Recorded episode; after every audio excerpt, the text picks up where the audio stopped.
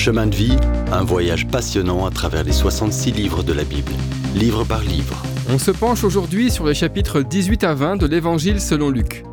Jésus, c'est tout de la foi et de la peur. On le voit à sa façon d'interagir avec les gens sur la route de Jérusalem. De nos jours, les gens sont paralysés par la peur. Dans une parabole, Jésus illustre notre besoin de toujours prier sans nous relâcher.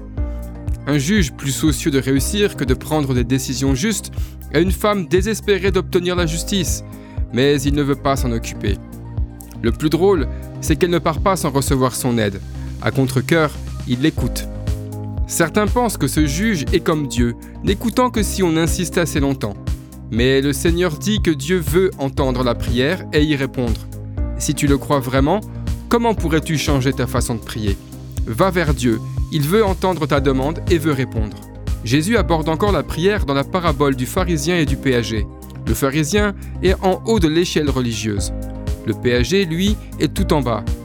En priant, le pharisien révèle son cœur orgueilleux. Merci, ô Dieu, car je suis meilleur que les autres hommes. Jésus dit que le pharisien se parle à lui-même, sa prière n'est jamais sortie de la pièce. Tout ce temps, le péager dans l'ombre, les mains sur le visage, les yeux au sol, dit Ô Dieu, sois apaisé envers moi, pécheur, pardonne-moi. Comme péager, il n'a pas accès au temple, ni au propitiatoire dans le Saint des Saints. Il dit Seigneur, si seulement tu pouvais faire un propitiatoire pour moi, je veux venir. Jésus dit que cet homme a été entendu. Pourquoi? Parce que Jésus est en route vers la croix pour faire l'expiation pour lui. Christ est le propitiatoire pour nos péchés et les péchés du monde entier. Un autre péager, Zachée à Zéricho, est aussi loin de Dieu. Il a tourné le dos à son pays et renoncé à sa religion. Il est parti chasser les richesses et ne connaît aucun moyen de revenir au propitiatoire. Jésus trouve Zachée dans un arbre et lui dit Descends, Zachée, je viens manger chez toi. Personne n'est témoin de leur conversation à table, mais quand la porte s'ouvre plus tard, Zachée est un homme nouveau. Il se reconnaît coupable de vol contre les pauvres et promet de corriger le mal qu'il a fait. En général, quand notre Seigneur parle aux gens, il parle de deux choses, nos besoins et la capacité de Dieu à y pourvoir. Zachée sait qu'il est pécheur, et les autres aussi. Jésus lui dit qu'il y a un remède au péché.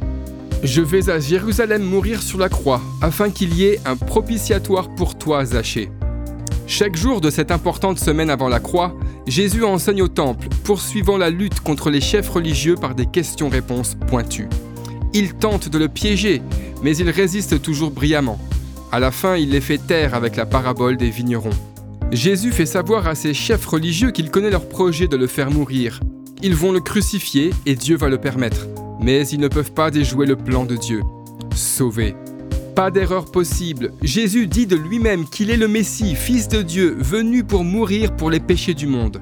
Il mourra, sera enseveli et ressuscitera des morts le troisième jour. Crois cela et tu seras sauvé. Rejette-le et poursuis le chemin vers l'enfer et la séparation éternelle de Dieu. La ligne est très claire. Sais-tu que le Seigneur prie pour toi aujourd'hui? À suivre dans le prochain épisode. Si vous avez aimé cette rubrique et si vous voulez en entendre plus, allez sur le site ttb.twr.org ou téléchargez l'application. Retrouvez-nous aussi sur chemindevie.info. Vous voulez nous dire comment Dieu change votre vie par sa parole? Envoyez-nous un message sur WhatsApp au 07 81 46 39 39. À bientôt